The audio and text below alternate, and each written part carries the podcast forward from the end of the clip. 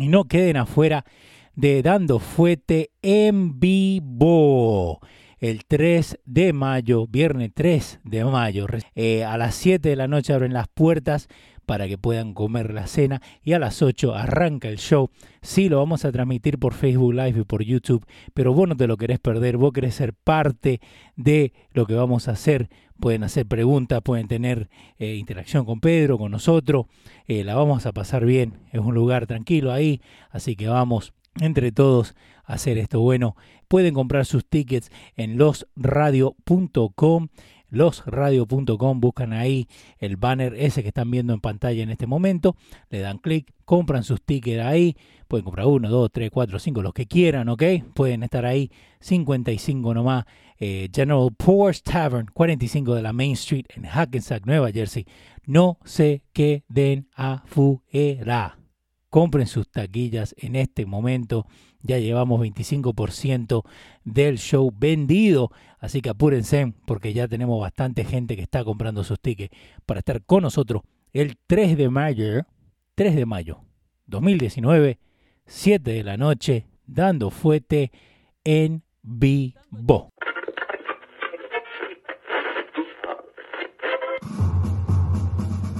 Atención el siguiente espacio tiene un alto contenido informativo. Se recomienda prestar mucha atención. El desarrollo del mismo puede resultar impactante para las mentes de aquellos que no están acostumbrados a recibir información de calidad. Repetimos, este programa puede causar traumas intelectuales permanentemente. Si experimenta enrojecimiento del rostro o comienza a salirle humo por la nariz, no se asuste. No es un efecto retrasado de la juca ni la hierba que se fumó. Es probablemente el humo de los plásticos de fábrica de su cerebro sin estrenar. No tema, pronto se le pasará. A continuación, Dando Fuente con Pedro el Filósofo.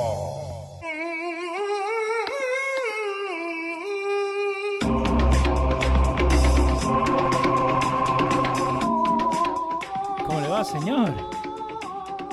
Muy bien, caballero. ¿Cómo está usted? Buenas tardes, buenas tardes. Estamos un poquito tarde. Vamos de, lleno y rápido a la información de calidad. Tenemos problemas con la camiseta. Eh, ¿Qué pasó ahí?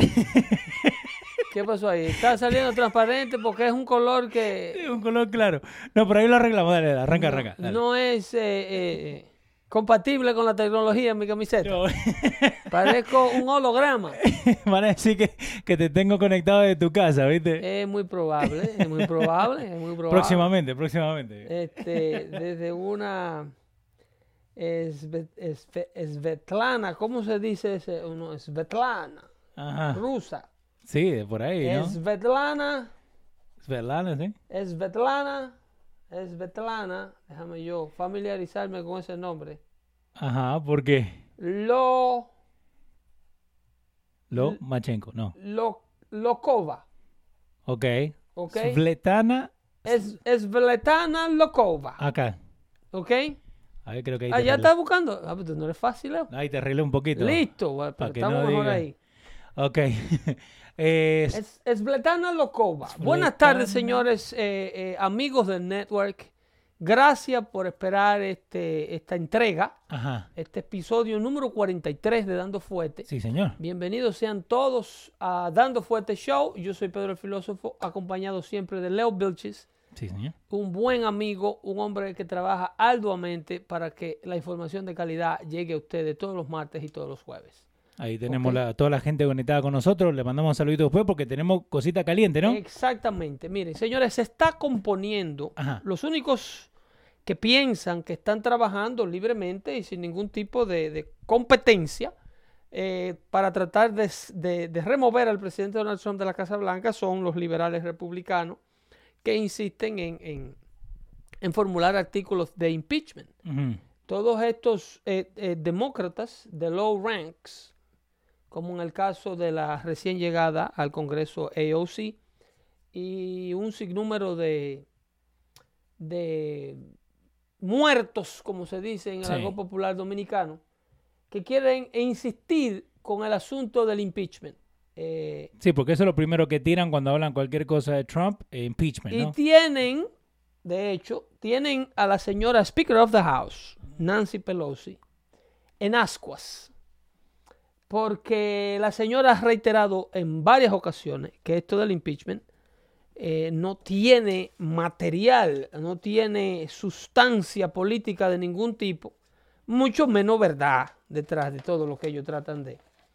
Pero como el político eh, de bajo rango, como en el caso de Cortés, eh, lo que quiere es brillar, no le importa las cosas que pueda estar que puedan ocurrir producto de, esta insistencia de ellos. Entonces, como la parte de la presidencia, la parte del Departamento de Justicia, la parte de la verdad está trabajando también, eh, están ocurriendo cosas bastante, bastante interesantes en Washington que yo quisiera que ustedes eh, estén empapados y al tanto de lo que está ocurriendo porque han, se han emitido unas series de, nombres nuevos y de referidos nuevos, referidos criminales, que yo quisiera que ustedes, como son pioneros de la información de calidad aquí en Dando Fuerte Show, eh, la idea es mantenerlo eh, con la información fresca para cuando ustedes vengan a ver estos nombres recarguitados el próximo mes eh, a lo mejor eh, estarán escuchando de este tipo de información. La señora Svetlana Lokova es una historiadora rusa, eh, catedrática universitaria rusa. Esta fue la señora que prácticamente fue la una de las primeras piezas del rompecabezas que se le estaba armando al picture, al frame con que se quería presentar al presidente de los Estados Unidos como un aliado de Rusia. Eh, ¿Cómo entra Svetlana Lokova a la, a la película? Svetlana Lokova fue vista en la Universidad de Cambridge, Cambridge, ah, Inglaterra. En, en, la Universidad de Cambridge, Inglaterra, la señora rusa, historiadora, catedrática universitaria, repito, eh, fue invitada a una cena. Hmm, y esa cena, esa cena es muy importante que ustedes sepan quién la invitó. ¿Quién la invitó, Pedro? Ok. Otro nombre importantísimo que ustedes van a escuchar en las investigaciones de desmantelar esta, esta trama de tratar de remover al presidente de la, de la Casa Blanca es el nombre de Stefan, Stefan Helper. ¿Quién es Stefan Helfer? Stefan Helfer es un tipo, un señor eh, eh, de la CIA. Ok. Ok. Eh, que operaba en la Agencia Central de Inteligencia. Es el señor que tenemos ahí en cámara al lado tuyo. Bajo Bush. Ese señor. Ok. Stefan Helfer. Mira, ahí tienen a, las tres figuras que le vamos a hablar a continuación. ¿Ese tres? Tú tienes a Michael Flings arriba tiene a la señora eh, eh sí. en la parte, y en el medio tú tienes al señor Helfer. Sí. Stephen Helfer fue traído como bateador emergente a la administración Obama en el 2016. Ok. Stephen Helfer no, no es un operativo, un eh, eh, CIA operative active. Entonces, Helper. Helper. Ok, Stephen Helper, ya. Stephen Helper es un tipo de, la guardia vieja de Bush. Ok. Eh, trabajó en la CIA bajo el mando de Bush. Recuérdense que George Bush's father era el director de la CIA bajo Reagan. Sí. ¿Ok? mucha eh, gente no sabe eso. Entiende. Entonces, luego lo acompañó eh, a la vicepresidencia. El papá de Bush. El papá de Bush. El primero. ¿Ok? Entonces, eh, eh, el, aparentemente, parece que los enemigos de, Trump le ponen estos recursos disponibles como estos veteranos agentes de la CIA a la administración de Obama en el 2016. Ok. Y traen a ese bateador emergente, a Helper, y lo insertan en esta trama que está planificando el CIA bajo la dirección de quién? De John Brenner. Ah, ok. John Brennan es el famoso director de la CIA que ahora es contribuidor de CNN. Sí. ¿Ok? Que sale en esos videos que hemos puesto aquí, eh, eh, acusando al presidente de traición. Ajá. ¿Ok? Eso no es más que un acto de traición de la manera que él se comportó con, Moscú, eh, con Putin en Moscú. Ajá. ¿Recuerdan esas imágenes? Luego a Brennan se le descubrió que mentía, mentía sobre un sinnúmero de cosas que le decía la prensa. Sí y la prensa la daba por buena y válida, puesto que Brennan era un exdirector de la CIA. Que cómo no va a mentir. Mintió cuando dijo, él fue que se inventó que Donald Trump había mandado a su abogado Michael Cohen a Praga. Sí. ¿Ok? Eh, si ese es el video de él, yo creo que a él sale diciéndolo y reafirmando el hecho de que eh, Michael Cohen había sido enviado a Praga a la República Checa. No, en, este solamente dice que él eh, dice eh, stream of anti-Trump media reports clashes with Mueller findings on Russia, pero lo tienen a él como el, primero. He's the source of, uh, of CNN. Sí. ¿Ok? Pero el asunto es que bajo Obama, y nada de esto ocurre sin que POTUS lo ordene. Ok. Porque entiende y por eso es que yo le llamo golpe de Estado a lo que acaba de ocurrir.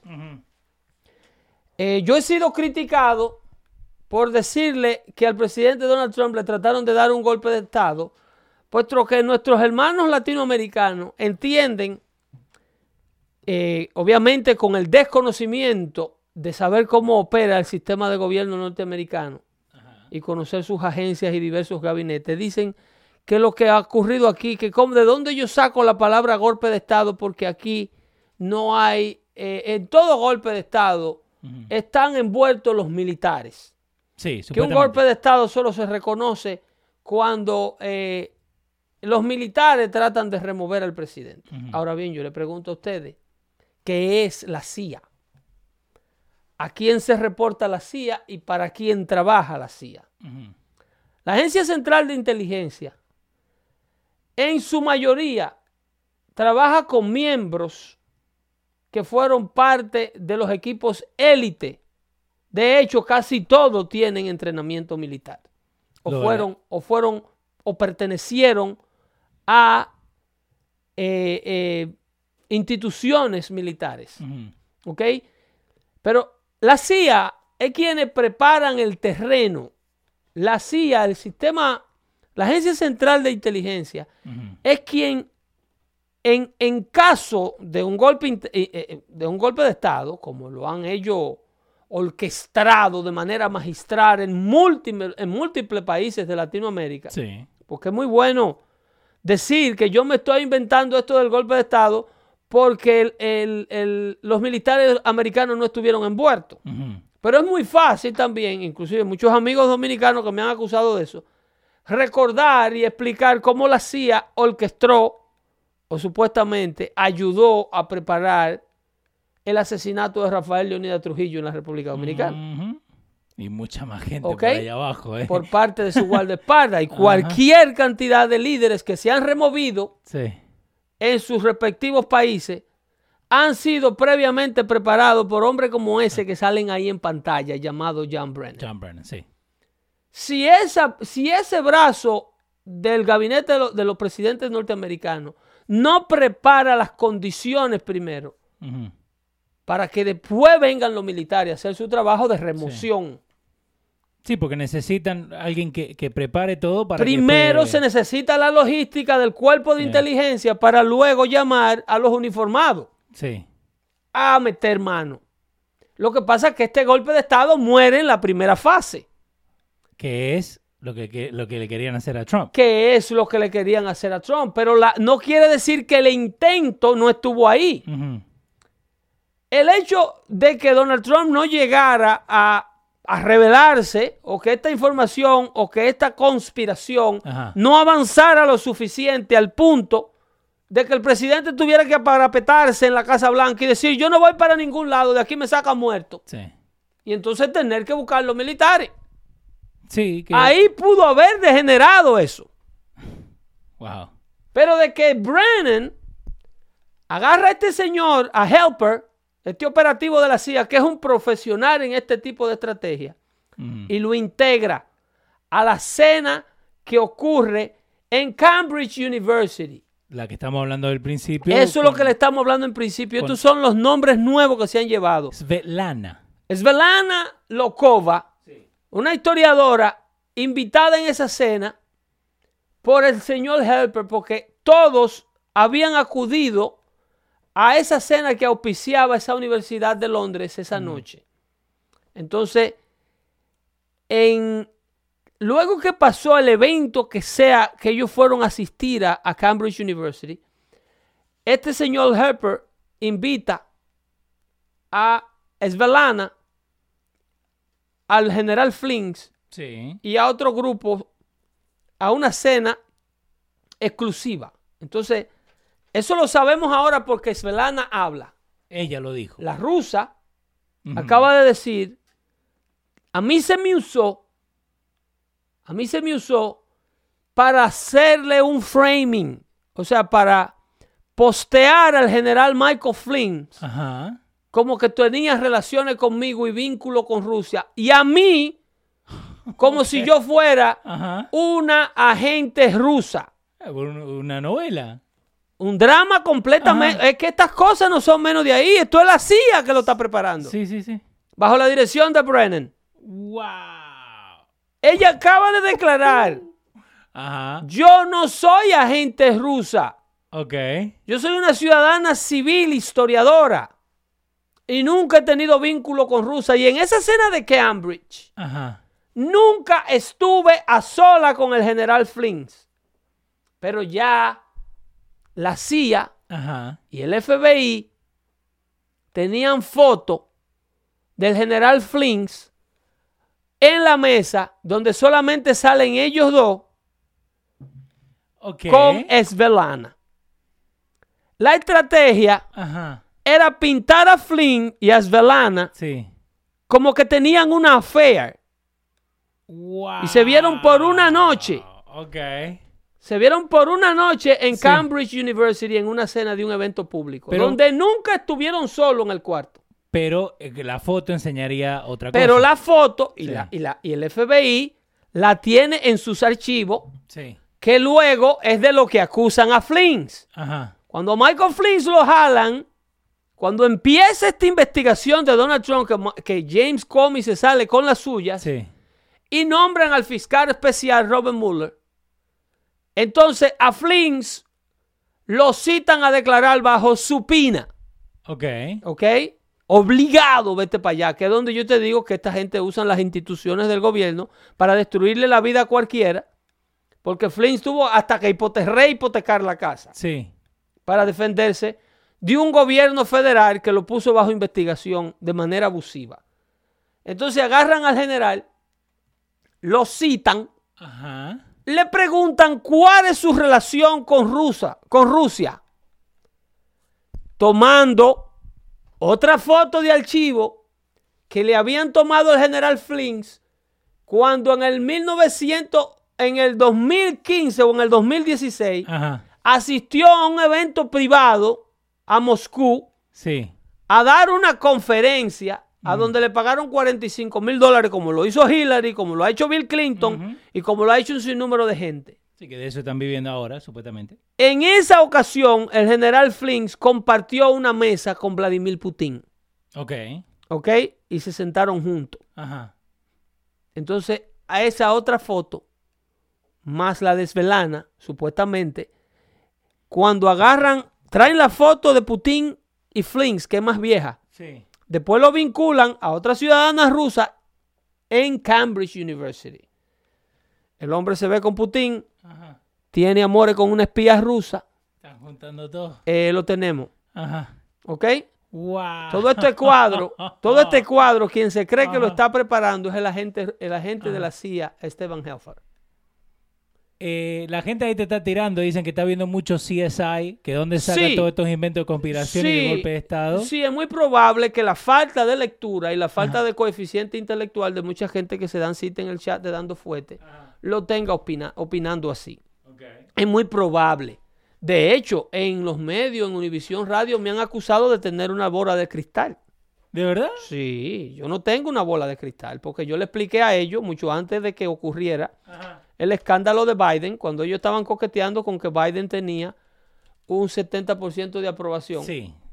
Y yo le dije a ellos, Biden no es candidateable. Biden tiene un historial desastroso. Sí, que nosotros también lo hablamos acá. Sí, yo se lo expliqué a tiempo. Sí, señor. Pero entonces cuando empezaron a salir los escándalos sexuales, que la prensa liberal le llama la manera afeccional agresiva del vicepresidente.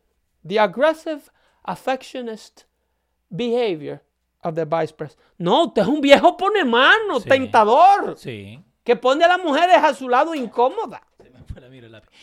agresivo, affectionist, ni affectionist. No, no, se pasa. Es un viejo tanteador. ¿eh? Que besa a la mujer en la boca. Lo mejor que hizo Trump es poner el video ese de Biden. Lo ¿Eh? mejor que hizo Trump. es que Trump es una cura, loco. Trump es una cura. Está bien, dejándole saber a la gente. Entonces, cuando yo le explico esto, yo lo único que entiendo y quiero y me interesa que ustedes, los oyentes, porque aquí hay una audiencia andando fuerte, que es esa misma audiencia que eventualmente se va a dar cita en Hackens al 3 de mayo con nosotros. Sí, señor. Y ahí tú podrás ver que son personas que equivalen a 55 oyentes liberales de estos trollers que andan por ahí hablando de lo que les sale del buche. Sí.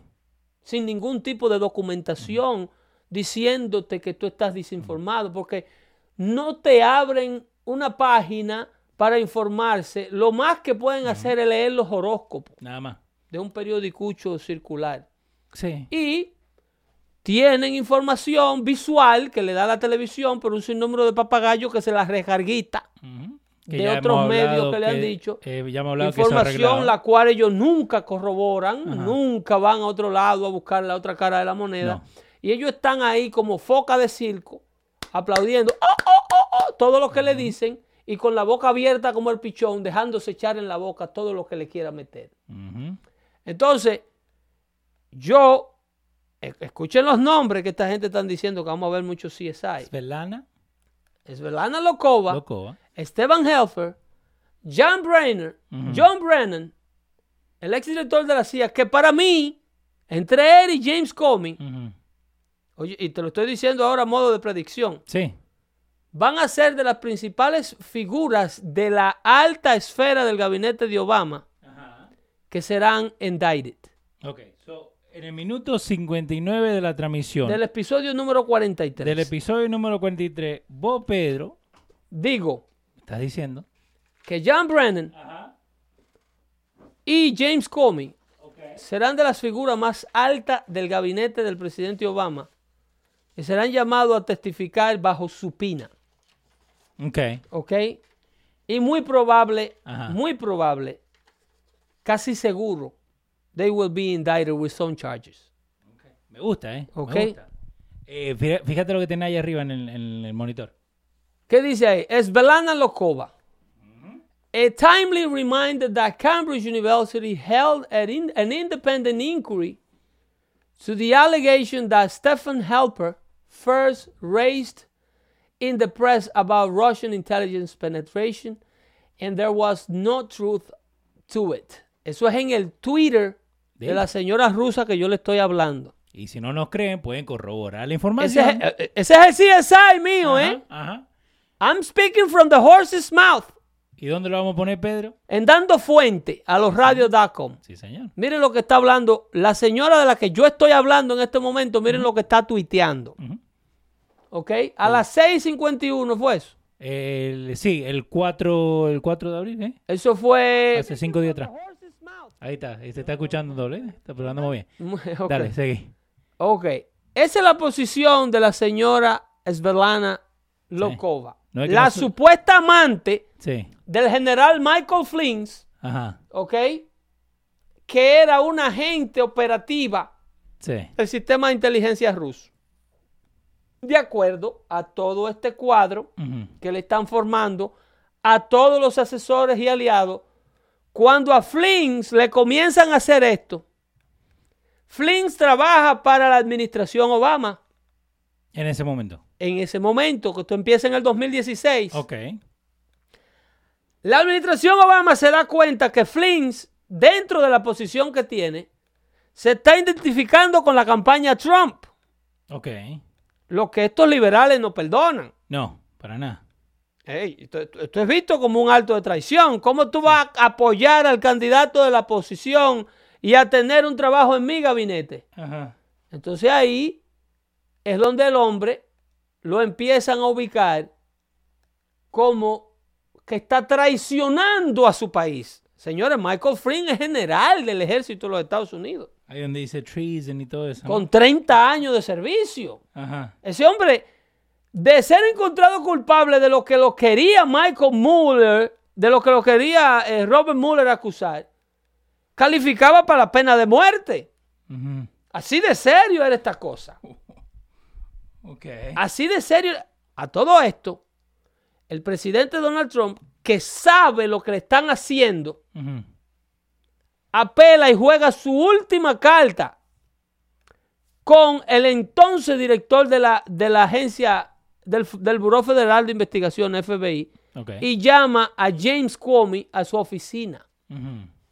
Y... Como último recurso. Mm. Apelando a su mm. conducta de hombre serio. Sí. Coño, a ver, loco, si tú dejas esta vaina.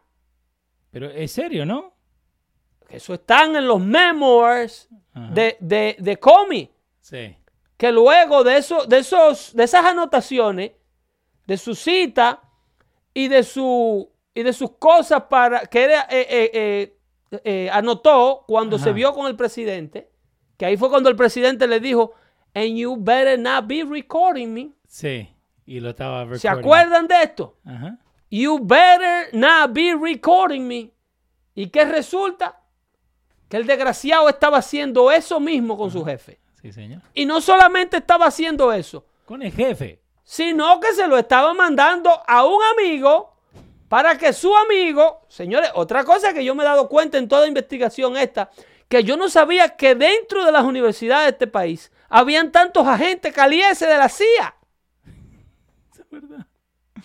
Los profesores de las grandes universidades de aquí, de este país, son en su mayoría de ese grupo élite, esos que hablan pausado así como... ¿Cómo le va, amigo? Eh, una, una, voz que usan corbatines. Sí. Son calientes de la CIA, loco. Sí.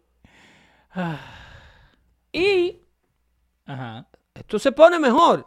Seguimos. Porque todo el panorama de, la, del cuadro que le quieren armar al presidente para removerlo de la Casa Blanca. Sí.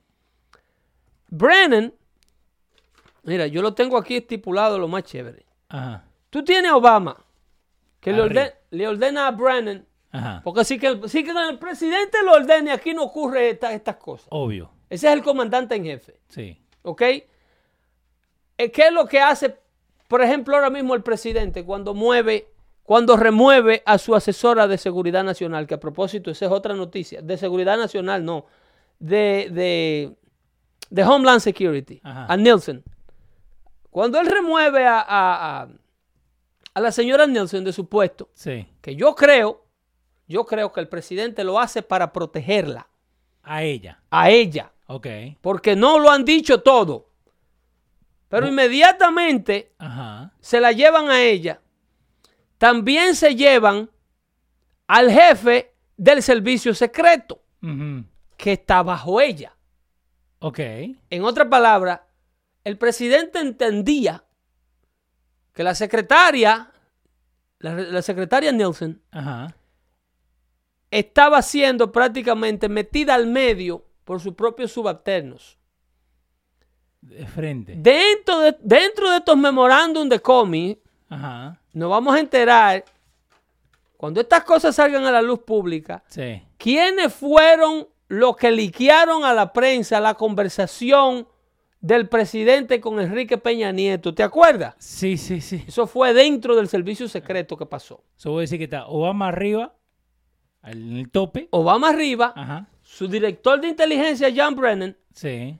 que luego se ve con las manos atadas porque a todo esto, toda esta investigación comienza en el 2006 cuando la administración Obama se da cuenta que Donald Trump es el nominado del Partido Republicano y que no hay remedio más que competir con él.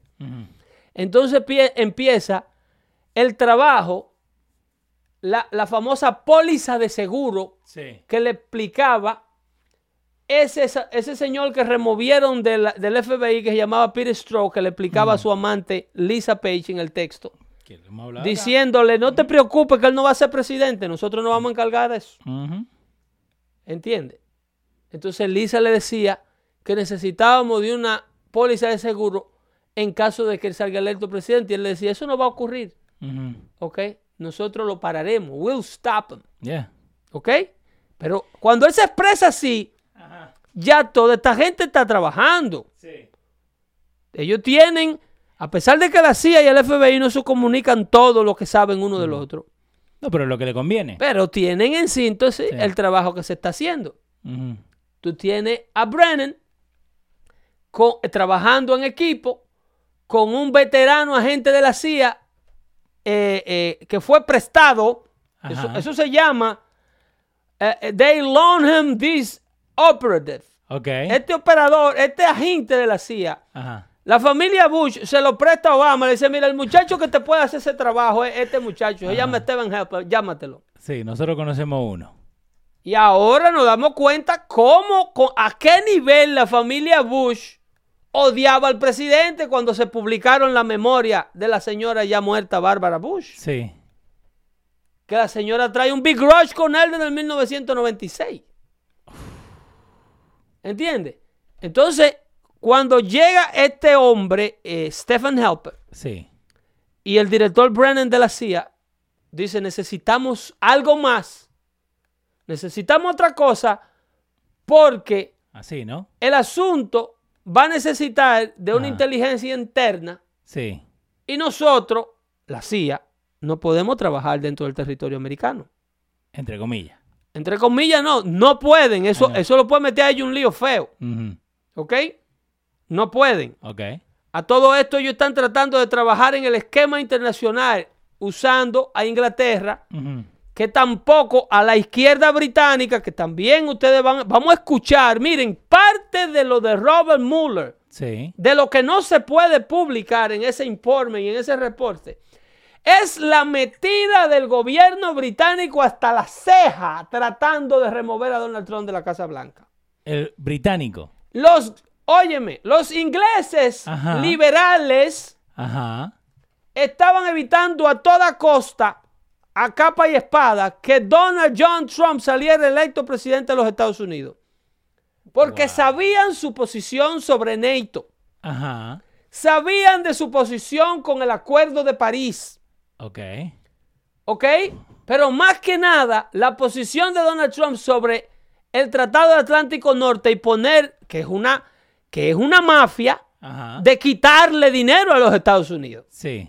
Entonces, como ellos sabían que Donald Trump iba a renegociar todo eso, la izquierda británica que vive de esto estaba tratando de impedir a toda costa que Donald Trump saliera electo presidente.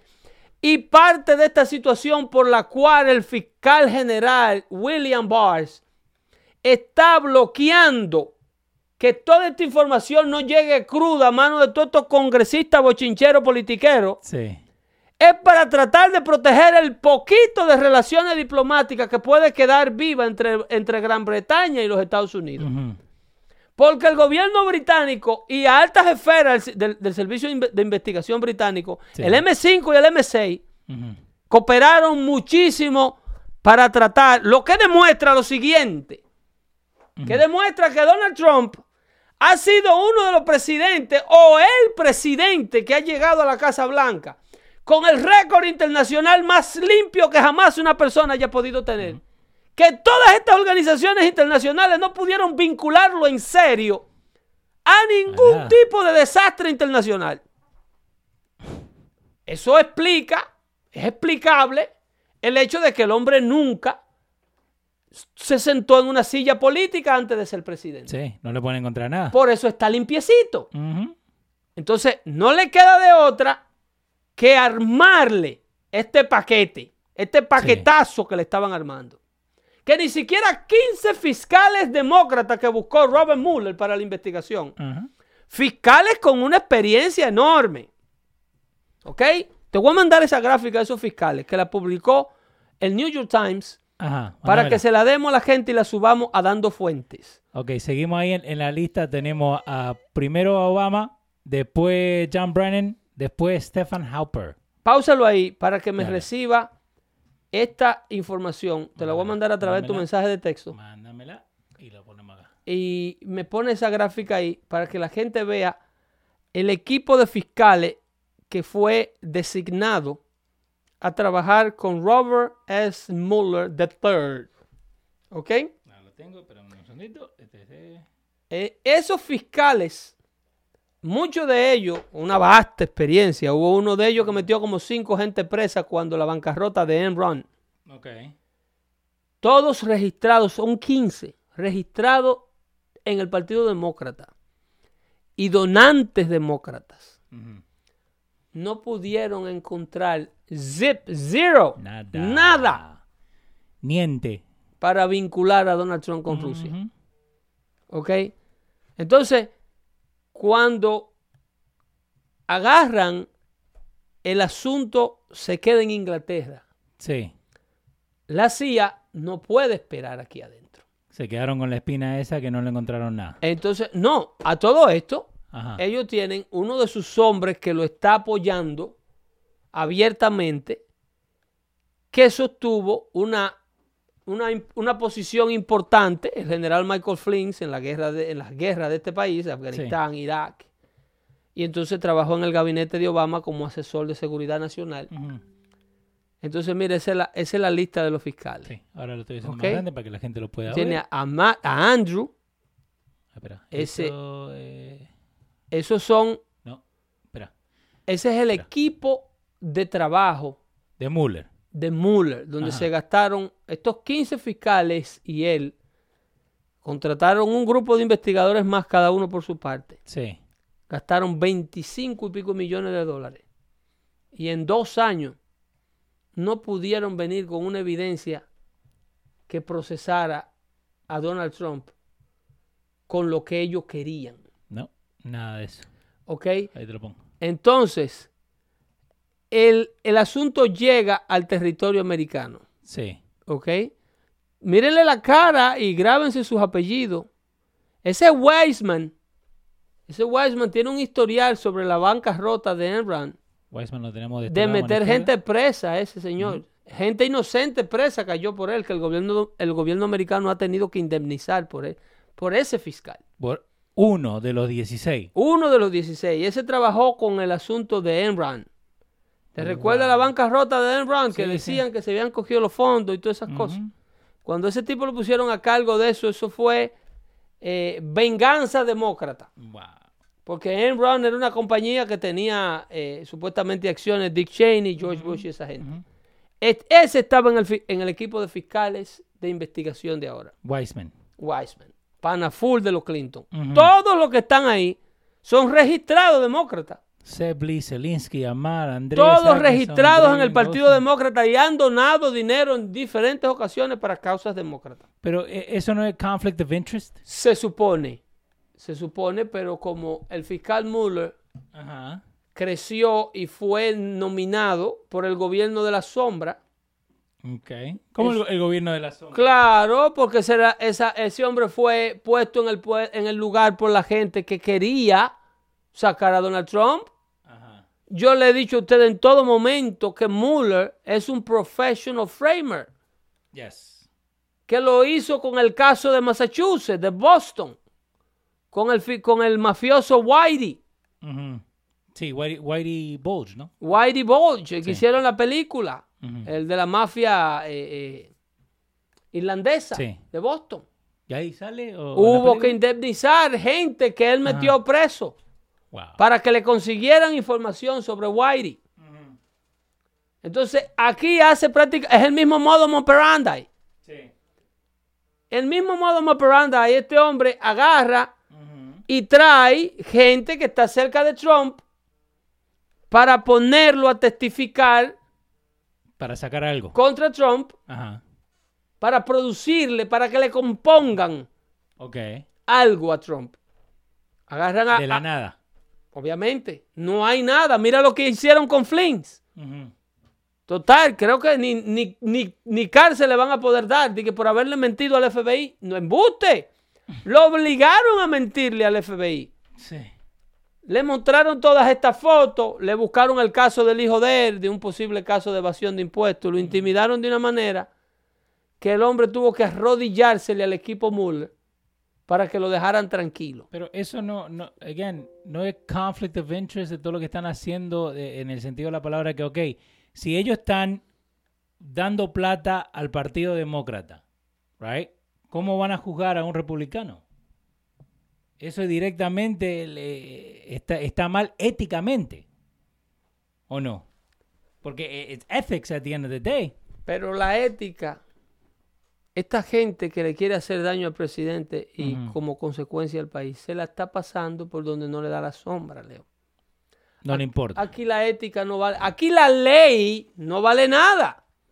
Tú tienes ahora mismo a un Congreso de mayoría demócrata que le está pidiendo, pidiéndole, ordenándole bajo su pina al, al fiscal general William Barr que publique todo el informe de Robert Mueller. Sí, que eso es lo que están pidiendo. Esa gente, ¿tú crees que quienes le están pidiendo eso al fiscal, desde el comité jurídico del Congreso, es un grupo de, de pintores? No. ¿Tú crees que es un grupo de, de, instaladores de techo, de, de, ruferos? No. Es un grupo de abogados pidiéndole al abogado más poderoso del país, al que está supuesto a, a, sobreveer todos los departamentos de policía federal del país, pidiéndole, exigiéndole que viole la ley.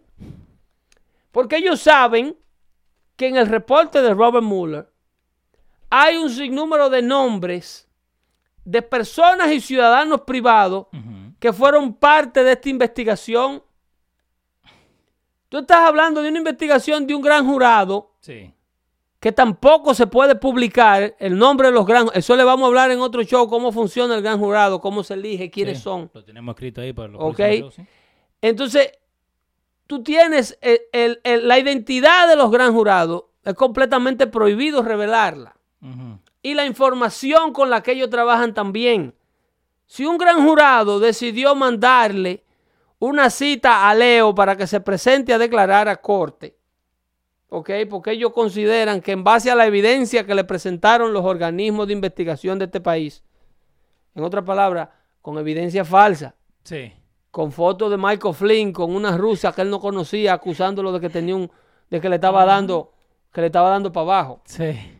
Entonces ese gran jurado ve eso y dice... Que ni, hablaban el mismo idioma. Tenemos que hablar con Leo. Entonces cuando los investigadores van, investigan y se dan cuenta que Leo no tiene ningún tipo, nada que ver con esta investigación que se está llevando a cabo, ese nombre lo echan por un lado, a Leo le dicen, está bien, gracias por venir, pero ya Leo, sus negocios, para quien trabaja, qué hace, todo eso está escrito. Todo eso está en el informe quién es Leo, dónde vive, cuántos hijos tiene. Y van a empezar a encontrar eh, cosas que no son para sacar mentiras. Es la ley prohíbe que los departamentos de policía publiquen la información personal o de ningún tipo de personas que han estado investigando y que no han podido llegar a la conclusión de formarle un indictment. en eh, otras palabras, si no te van a meter preso, si no tienen cómo meterte preso, la información que se consiga sobre ti debe permanecer privada. Eso es lo que la ley indica y ellos en Washington lo saben. ¿Ok? Ahora se han cogido con que el presidente tiene que publicar sus impuestos. Sí, ahora han agarrado ese lado. Pongan su barba en remojo. Si estos caudillos, dictadores del Congreso Demócrata, obligan al presidente, bajo cualquier circunstancia, a tener que publicar sus tasas, aquí no hay nadie seguro. ¿Por qué? Porque el gobierno va a poder usar ese mismo mecanismo de usar el IRS y publicar tus declaraciones de impuestos cuando ellos le dé la gana, ir a tu declaración de impuestos no, para manipularte sobre ella. En otra palabra, en lugar de tener una agencia que ya es lo suficientemente intimidante como el IRS, sí. ahora tú la vas a tener a la disposición de los servicios policiales de este país. Para cualquier persona. Para ir a tus archivos de taxes cada vez que tú le caigas mal. Y todo el que declare una posición política a favor o en contra del gobierno de turno, ellos van a usar tu declaración de impuestos para hacerte callar la boca o quitarte del medio. Ahora, y, lo que está diciendo la gente, ahí se está volviendo loco. Eh, pero es una persona pública, es el presidente, no es que supuestamente tiene que enseñar su, su tax. Las declaraciones que ellos quieren ver del presidente no son las de su, de, la de su persona. Ok. Ellos quieren ver la de sus instituciones y sus negocios. ¿Por qué? Porque son unos desgraciados que tú no lo entiendes. Porque lo que quieren es ver, todas las compañías tienen pérdidas y ganancias. Sí. Y tienen asunto ético, compran una cosa por un centavo y la revenden por 25 mil. Ellos saben que el pueblo de Comeche, que no entiende ese lenguaje, que lo único que ven es el... ¡Ay, qué hombre tan cruel! Le quitaron una propiedad a una viejita para hacer un campo de golf. Sí. Sí, que se fue bancarrota siete veces, que no está robando. Ah, que, sí, pero que eso es un mecanismo legal que le dan a las empresas. Eso, ellos lo que quieren es tener la capacidad de insertarse en los asuntos privados de los negocios de uno que, es que en Casablanca nunca había llegado un hombre de este calibre de negocio, en primer lugar. Y ni de política tampoco. Y, porque, no, pertenece a la clase política. Exactamente. En otras palabras, este hombre trabaja para hacer su dinero. Al político tenemos que nosotros pagarle el dinero que, que hacen. Y amigo del show, medio bruto, dice, si no quería ser público, ¿para qué corre como presidente? No creo que para que sea una persona pública tiene que enseñar los tax returns, ¿no? Eh, llévate de estos trollers. Sí, ahí están. No, pero me gusta, me gusta. Eh, Su Acevedo y Osmani. Le encanta, eh, Tienen pesadilla los martes y los jueves. A las 5 y cuarto están mandando mensajes. Con la información que aquí se pone a disposición. pero, y, otra cosa que, con lo que está pasando, ¿no? ¿Por qué? Porque creo que lo que uno está viendo, ¿no? Si uno se pone a ver CNN, empiezan con una cosa a las 9 de la mañana y si no, si no pega a las 11 te la están cambiando, a las 12, te a la 1 te están diciendo collusion, a las 2 te están diciendo los impuestos. Porque sufren, sufren de TDS, que lo vamos a explicar más adelante. ¿Cuál es el efecto? Sí, señor. Esto ha sido declarado ya como una condición psicológica oficial. Creo que ya lo están poniendo para el SSI, para la comedia. Se llama TDS, ya esto, la gente que ha sido diagnosticada con esto. Y por ahí anda un video, eh, hay videos y audio para que ustedes tengan una idea de cómo esta enfermedad trabaja. Sí, hay un saludito a Lenny Vázquez que llegó con nosotros, dale. Ok, entonces, eh, eh, cuando el general Flins se le hace la trama que le hace el FBI, que le hace la CIA fuera del territorio americano, en Rusia y en eh, el Reino Unido, en este caso en la Universidad de Cambridge, en Inglaterra. Entonces, la CIA necesita un sistema de investigación interno, porque con lo que ellos tienen hasta el momento, no lo pueden usar en el territorio americano. Ellos de alguna manera necesitan involucrar al FBI en esto. ¿Por qué no lo pueden usar? Porque a la CIA la CIA no puede operar dentro del territorio americano. Ok.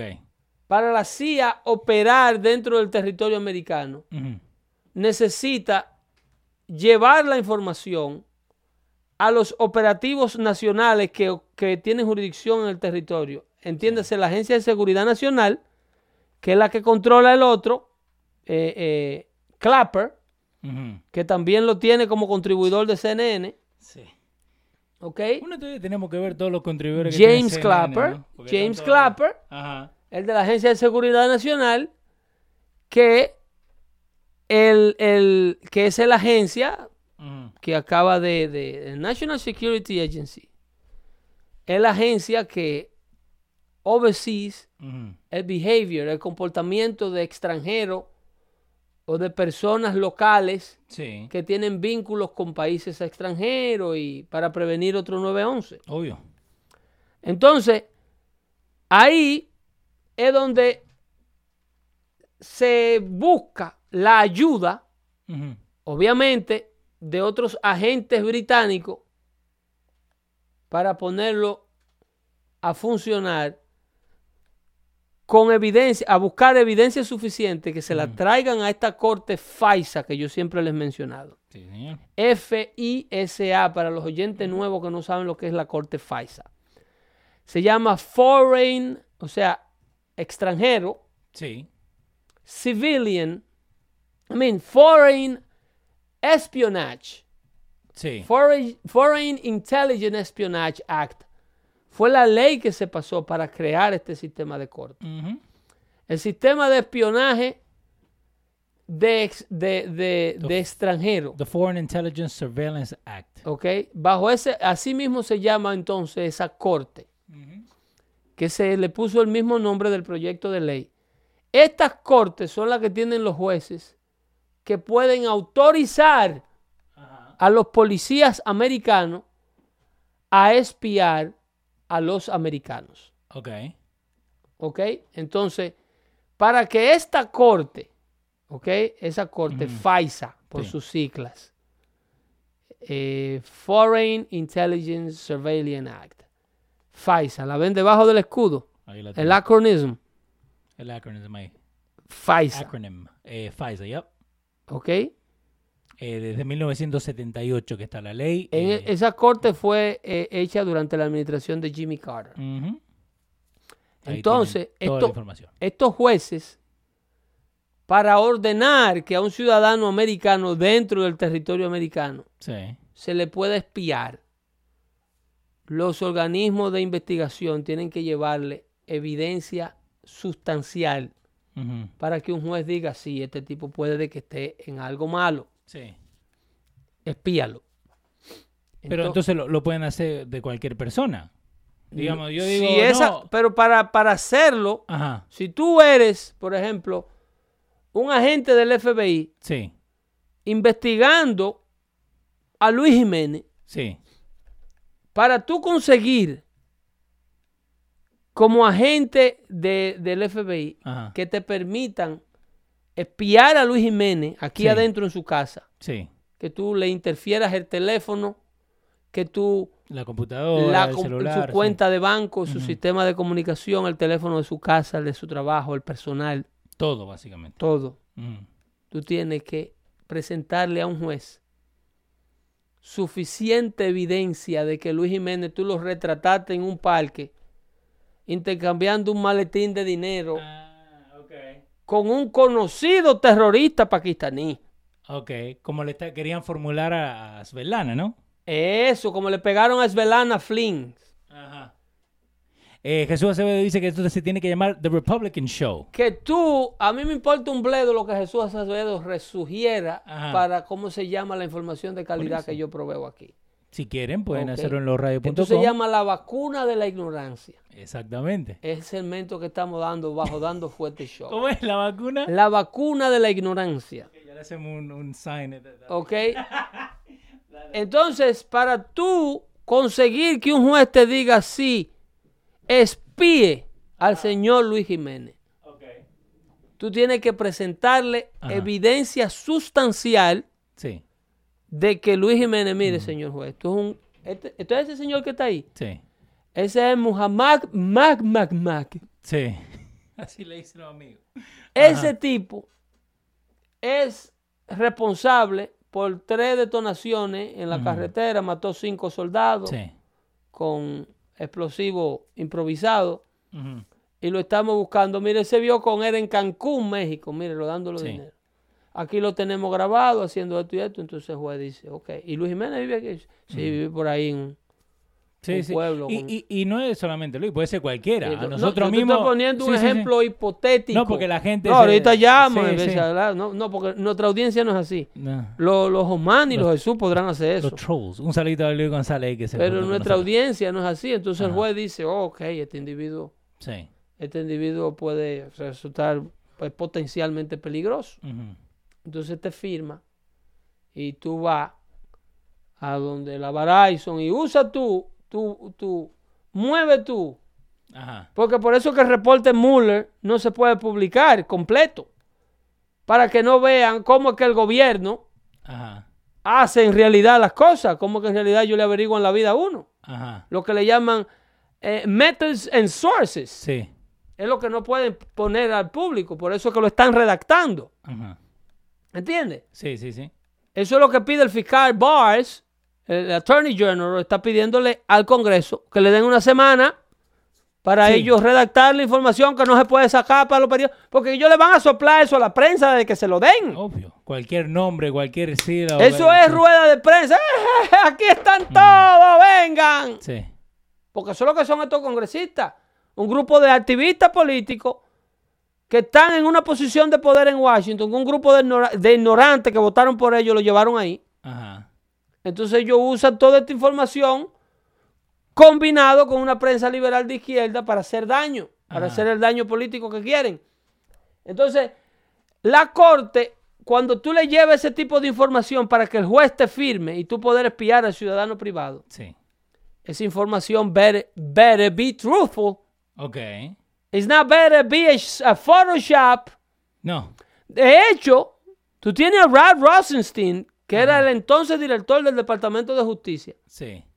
El entonces Attorney General que ordenó el appointment de Robert Mueller. Sí. El de los lentecitos, el calvito. Tú lo tienes a él por ahí explicando la seriedad de qué tan seria debe ser la evidencia que se presente a una corte de esta índole para conseguir que un juez te firme espiar a una persona. Ok. ¿Ok? Ahora yo te pregunto, ¿cuál era esa evidencia que llevaron frente al juez de la corte FAISA? ¿Para quién? Para que el juez firmara y dijeran, ok, pueden espiar a Donald Trump y a la gente de su campaña. Ajá. Porque eso fue lo que hicieron. ¿Cuál fue esa evidencia que llevaron? Que yo sepa nada. El archivo de Peter, de, de, Christopher Steeler, ¿ok? El famoso Russian Dossier. Sí. El agente británico. Eh, ok. Ajá consigue un trabajo con el FBI, no con la CIA. Ok, con el FBI. Como era un ex agente del sistema de investigación británico, ya tiene cierto clearance porque era miembro de un sistema de inteligencia de un gobierno amigo de este país. Sí. Entonces, el FBI lo contrata y le paga un millón y pico de dólares para que supuestamente él le entregue la documentación de sus contactos rusos que le habían conseguido sobre Donald Trump en Rusia. Sí. Ese es el famoso Russian Dossier. Sí. ¿Qué hay en este famoso archivo, en el famoso Russian Dossier? Supuestamente que Donald Trump está en manos de Vladimir Putin.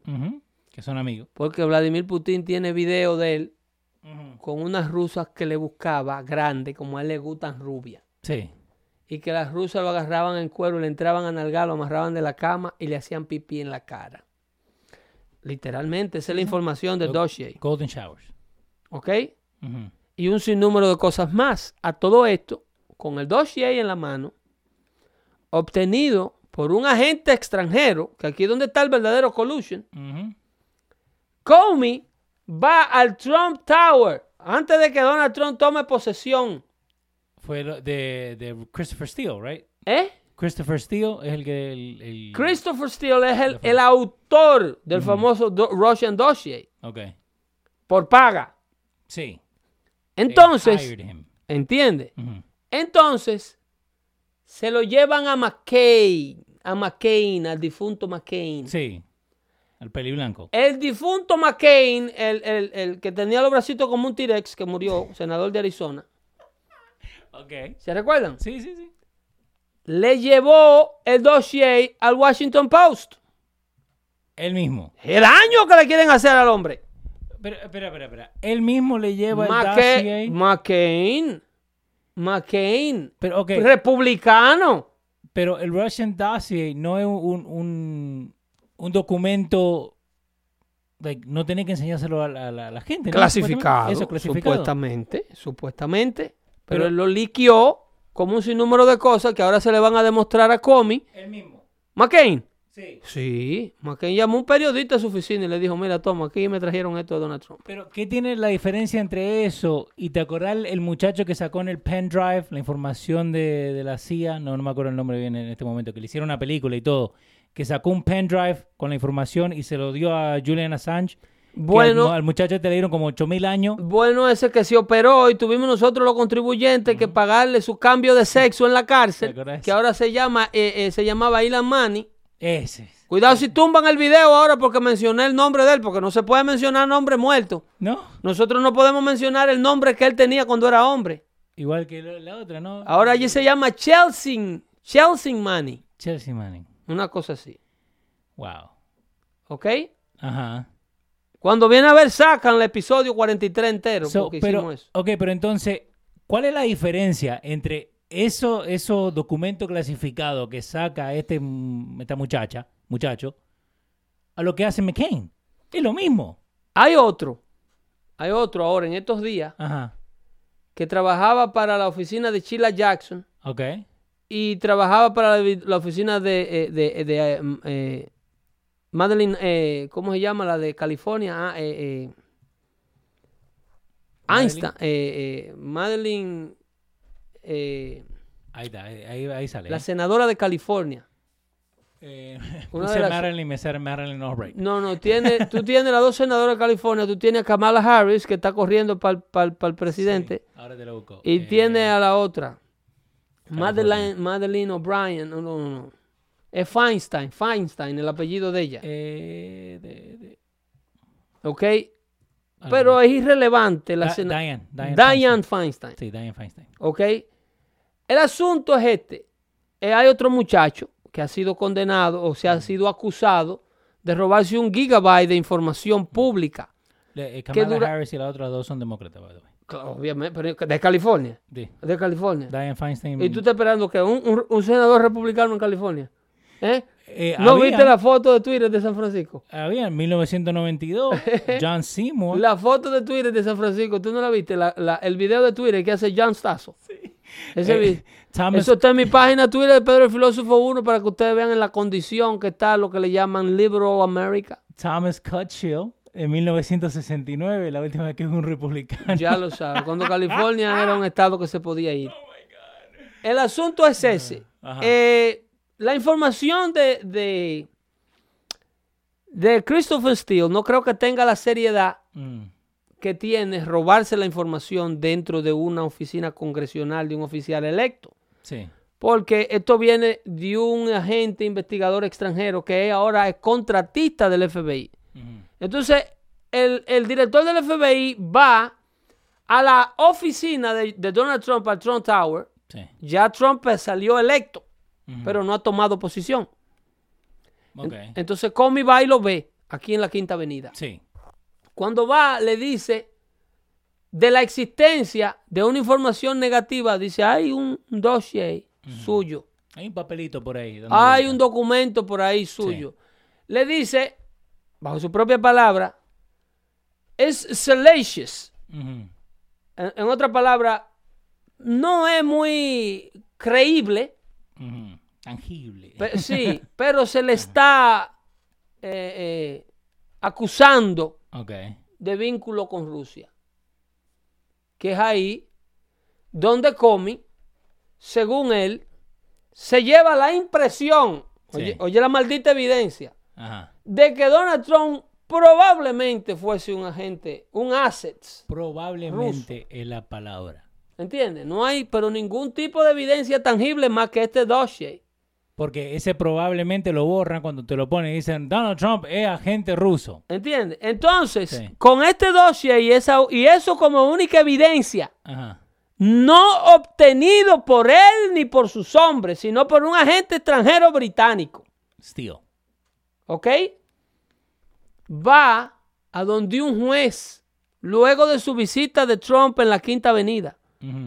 Entonces va donde un juez de la Corte FISA a llevarle eso como evidencia y a, a convencer a ese juez de que la campaña de Donald Trump completa y Donald Trump mismo electo ya presidente tenían que ser investigados por su posible vínculo con Rusia. Pero no sentado todavía. No, no había tomado posición porque él sale electo presidente en noviembre y él no toma posición hasta enero 21.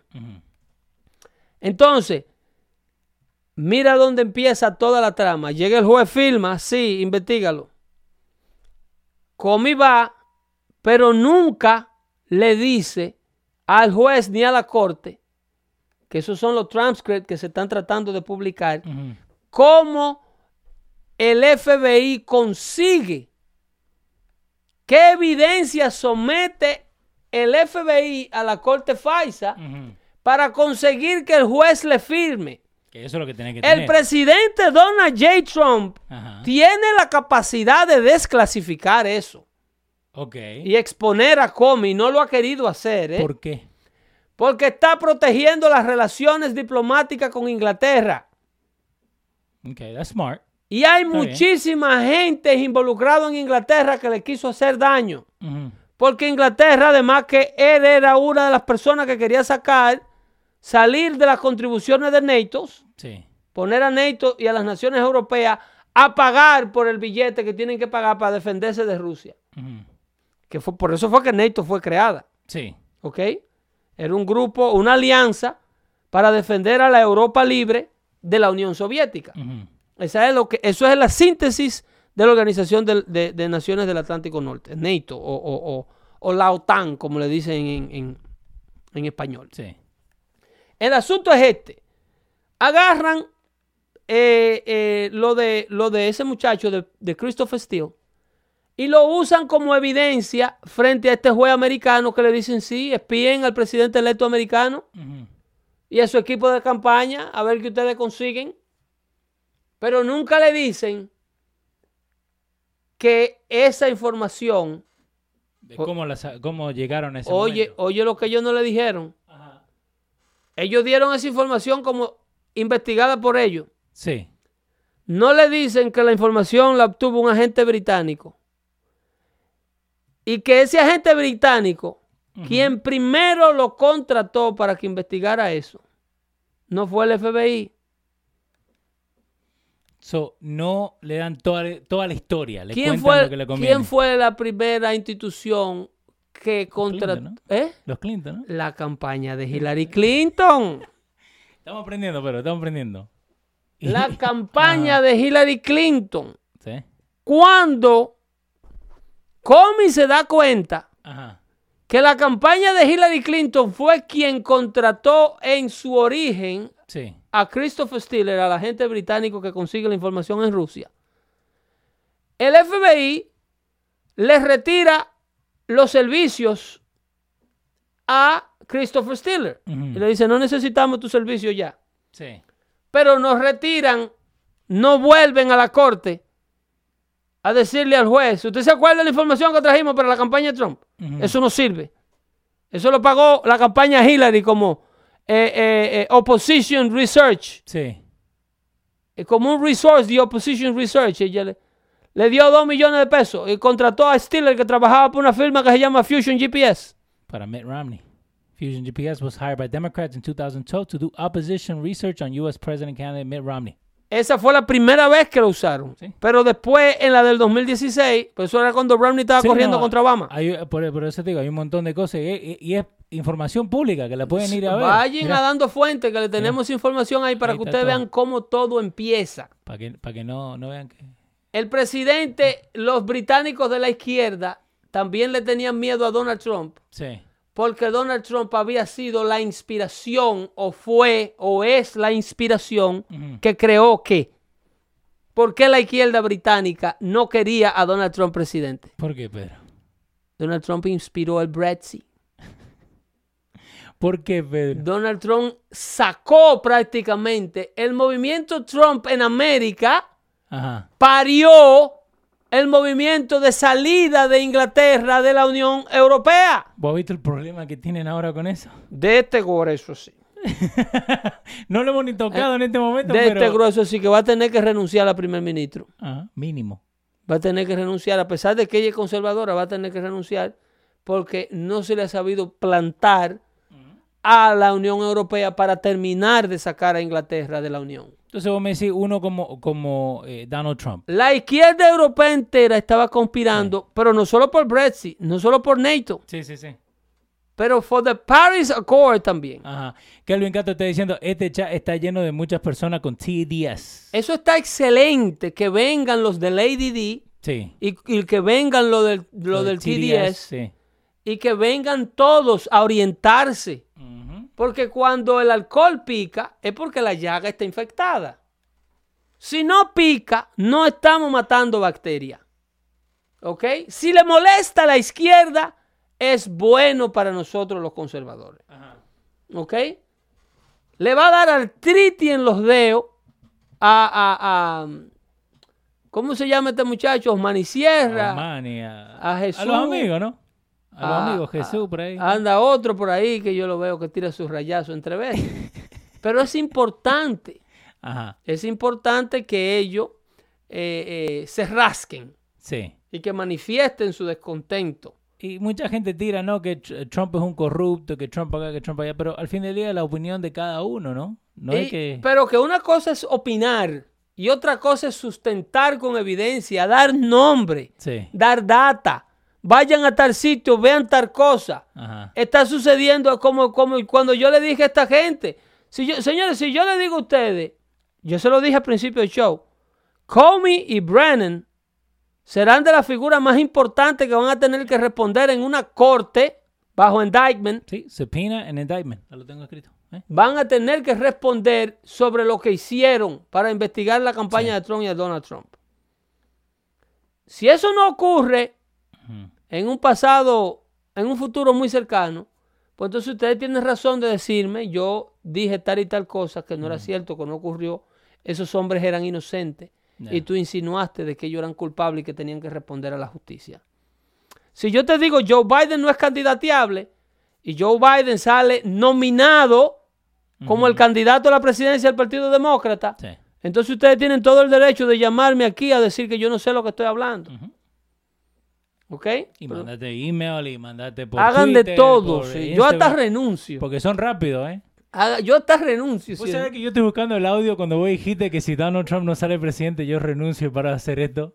Eh, en, uno de shows, en el network. Allá en el network de Luis, sí, yo lo, yo lo, dije. lo estaba buscando para ponerlo en la introducción. Yo lo dije, pero yo, eh, no se ha podido cumplir. What do you want me to do?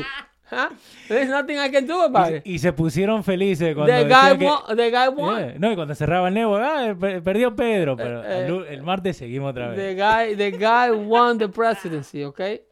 Así es que cuando yo les digo que la mula es blanca es porque tengo la mano llena de pelo. Ahora los que nos han escuchado mencionando la palabra TDS se llama the Trump Derangement Syndrome, que es una condición ya eh, declarada. Sí. ¿Ok? Eh, ocurre y, la, y la, la condición la va a definir de acuerdo, ustedes van a enterarse de qué es y cómo se manifiesta de acuerdo a quién se la describa. Sí. Porque hay personas que la van a describir con síntomas, con síntomas completamente eh, eh, mild, eh, yo le puedo decir que es una condición psicológica muy seria que afecta el sueño, afecta el comportamiento de los seres humanos. ¿Pues es seria? La, la, interacción con los demás.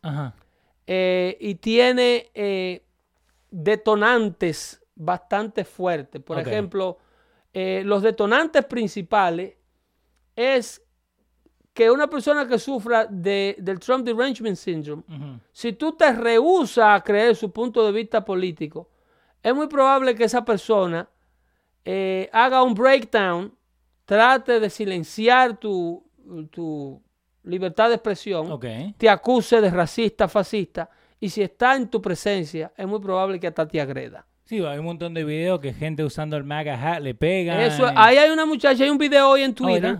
Hay un video en Twitter, yo no sé si te lo mandé, o no sé si tú puedes subir cosas de Twitter. La muchacha en USPS, que estaba en el, en el post office, que eh, no, me acuerdo cómo se llama, creo Lupita, que se llama la muchacha, que tenía un gorrito de Trump y la que estaba enfrente de ella, eh, ahí mandando cosas por el correo, se dio vuelta y le pegó, porque tenía el hat y se lo quiso sacar. Eso es así. Hay una muchacha en una escuela que tiene un total breakdown. Eh, porque eso es parte del Trump Derangement Syndrome.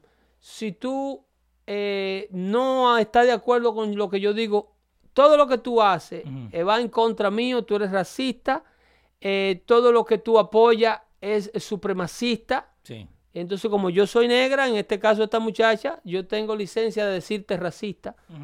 Y obviamente esas son una de las reacciones del síndrome.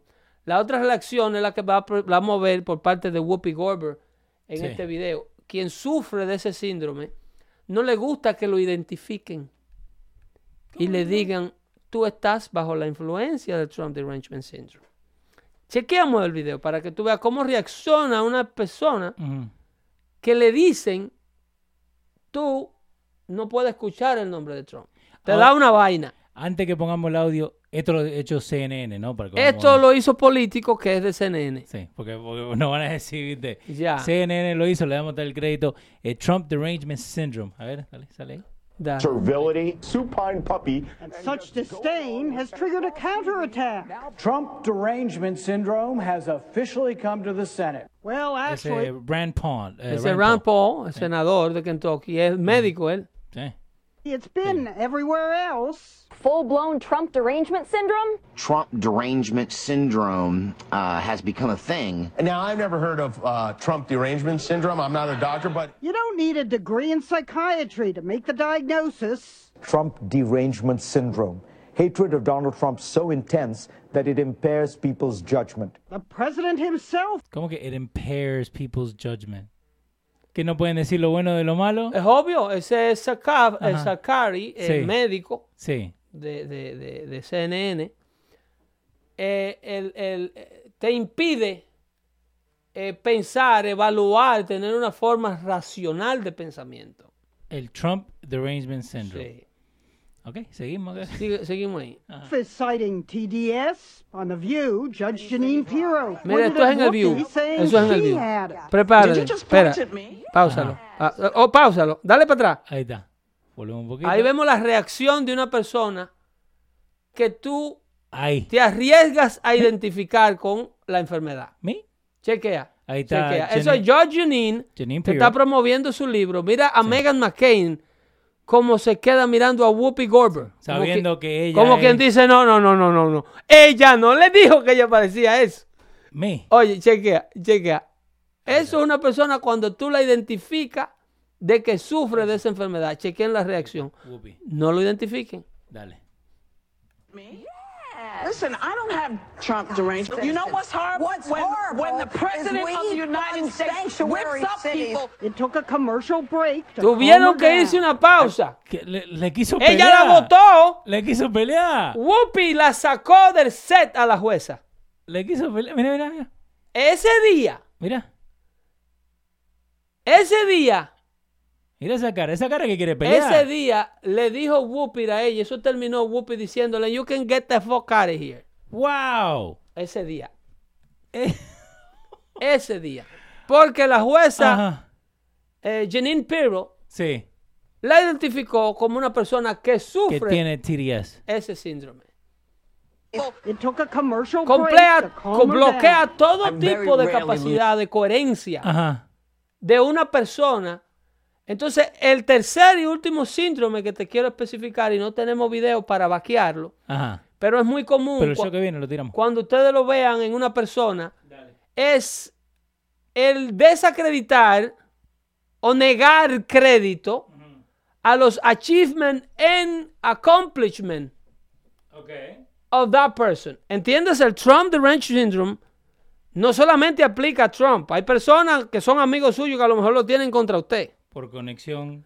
Ya a esto se le quedó un nombre, como el Estocolmo, como el síndrome de, Estocolmo.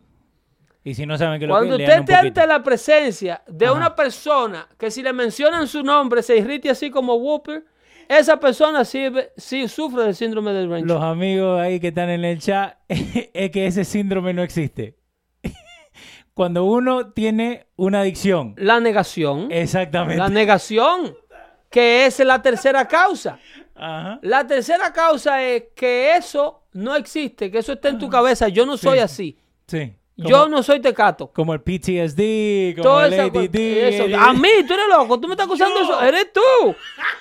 Donald Trump. Esa era Paloma for Trump, la que estaba hablando recién. Eh, Carlos Rodríguez. Nunca eh, ha hecho nada que ningún tipo de accomplishment. Tú le dices, pero el desempleo, loco, estaba en 9 y está en 3.8. No, no, no, eso fue Obama. Eso es que él viene riding the Obama wave, pero que Obama está en televisión diciendo que nadie tiene un Magic One para traer esos empleos. Tenemos los números. Que cómo él lo iba a hacer. Entonces, ¿cómo te va a decir?